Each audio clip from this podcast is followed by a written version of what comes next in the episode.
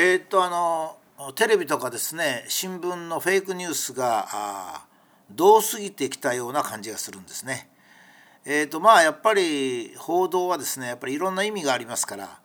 まあ、事実をそのまま伝えるっていうことが難しいこともあるんですけどですね、えー、それにかこつけて、まあ、極めて悪質と思われるフェイクニュースの段階に入ってきたと、まあ、いうことですね。まあ、したがって私たちは、えー、もう新聞はもう絶対に取る必要ないしそれからテレビもまできるだけ見ないようにするっていうのがいいんじゃないか、まあ、今までテレビと一緒に過ごして人生を過ごしてきた人たちはですね、まあ、ここでテレビを見るのをやめるっていうのは大変に抵抗があると思いますけどもしかし私たちの頭がですねかなりはっきりと汚染されてしまうとですねそれを回復するのが非常に難しいと、まあ、いうことになるかと思うんですね。でまあこのブログはですねまあ本当の話とか虎ノ門ニュースもそうなんですが できるだけ私が考える、まあ、正しい情報をですね、まあ、提供することに、まあ、当面、えー、力を注いで、まあ、意見を述べるっていうのは少し後退させようかなと、まあ、落語ぐらいはですね、まあ、今年はしっかりやっていきたいと思ってるんですがその他のものについては、まあ、そういうふうに思うわけですね。で今日はまあ非常に簡単なニュースなんですけれども NHK が報じたイスラエルの、えー、ワクチンのニュースですね。それを取り上げて、えー、その間違いをですねフェイク性を一応お知らせをしようと、まあ、それによってどうするって NHK を糾弾するとかそういう目的ではなくてやっぱり正しいニュースをですねえー、やっぱ正しい認識を伝えるということがまあ正しいと思います。で、えー、NHK にこの前ですねコロナウイルスについてイスラエルはですね非常にあのワクチンの接種が進んでるんですね。もうすでに1回目のワクチンを接種した人は人口のおよそ3割にあたる270万人そのうち約半分の140万人がですね2回目の接種を終わるということで、まあ、大変に、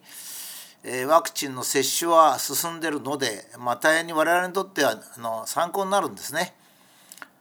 でまあこのうちですね、まあ、あのワクチンは主に3社ですね3社が世界で先行してるんですけれどもその結果についてイスラエルの保健機関マッカビというところがですね2回目の接種を終えた12万8600人についての状況を出しておりますがこれについて NHK が報じてるわけですけれどもまああの報じ方としてどうかっていうのは後でもう一回ちょっと議論をしますけどですね、え、まああの私の感じではまあ少し NHK としては非常に不十分だなと思います。というのは2回目の接種から1週間以上経過した後の状況を調べたところ検査で陽性反応が出た人が20人。割合にして0.01%だったということですと、まあ、この NHK がここで言うことですという言い方してるのはこれは簡単にあの計算できますからね。20割る12万8600人ですから、まあ、ちょっともう一回僕も計算をここでしてみましょうか。えー、20割る20割るですね、えー、12万8600人。もう一回今ちょっとパソコンでやりますとね、えー、0.02%です。これはですねあの私ちょっとこのイスラエルの結果は注目して見とったんで最初は0.02ということで報道されたんですね。これは正しいのは0.0156なんですよ。0.056 0.0156なんですね。ですから156ですから普通死者誤入をするんですね。あの例えば小数点2桁まで計算するんだったら死者誤入ですから0.02なんです。で世界に最初に流れたのは0.02だったんですができるだけワクチンのワクチンの被害がないということを示そうというふうに思うところはみんな切り捨てるんですよ。で子供は切り捨てたんですね。NHK これ分かってると思うんですよ。まあ、NHK もそういう点ではちょっと国民側に立ってないですけどね。でえー、っとまあそういうことで、えー、このマッカビはですねマッカビっていうのは機関なんですけど保険機関なんですけど最初初期段階のデータに過ぎないが非常に勇気づけられる結果だとコメントしていますということなんですね。でこれは人口600万人のイスラエルでですこれまで60万人以上が、えー、感染死となってるんですけどこれちょっと NHK が感染してな PCR 陽性かもしれません。ここもあなんかいろいろやってるかもしれませんですね。それでえー、これを私が計算をしてみましてねこの記事があの本当にそのまま読んでいい記事かということなんですね。まあ、現在のあのテレビのフェイクニュースというのはですね本当の嘘っていうのを流す本当の嘘っておかしいですけど本当の意味で嘘そのものを流すっていうのはそれはいくらなんでもあんまりないんですけどもまあ NHK なんかは国民の受信料日本人の国民から受信料を取ってますからやっぱり日本人の目線で見るっていうことが非常に大切だと思うんですね。まあ、その点で、まあ、NHK の中にもいい人もいますから反省していただきたいと思うんですがちょっとここにその計算私が計算した例をあの示しておきますので、えご参考になっていただきたいと、まあ、そういうふうに思うわけですがえーとですねあのイスラエルは今これ12万8600人のワクチンの接種者で1週間に20人が発症っていうか感染というかですね、まあ一応発症で書いてありますけどね。えー、っと、1.55人、1万人あたり、1週間あたり1.55人なんですね。これはあのイスラエルとしては少し少ない値だからほっとしたとマッカビマッカビっていう医療機関が言ってるのはその通りなんですが我々は日本に住んでるんですよ。それから NHK は日本の人から受信料を取ってるんですね。ですからやっぱり日本との比較をしないとですねこのニュースをそのまま垂れ流すと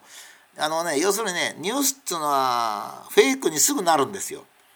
例えばまあ地球温暖化が一番いい例で僕がいつも言ってるように地球には暑いところも寒いところもあるわけですね。暑いとこだけ流せばそれはやっぱりフェイクになるんですよ結果として。みんなが温暖化してると思うから。だけど逆に寒いとこだけ流せば今度は寒冷化してると思うんですそういうのダメなんですよね。やっぱり NHK としては国民が正しく判断できるニュースを流さんといかんと私はそう思ってます。日本はですね、えー、12万1億2500万人のうち50州で36万人が、感染、陽性になっておりますので、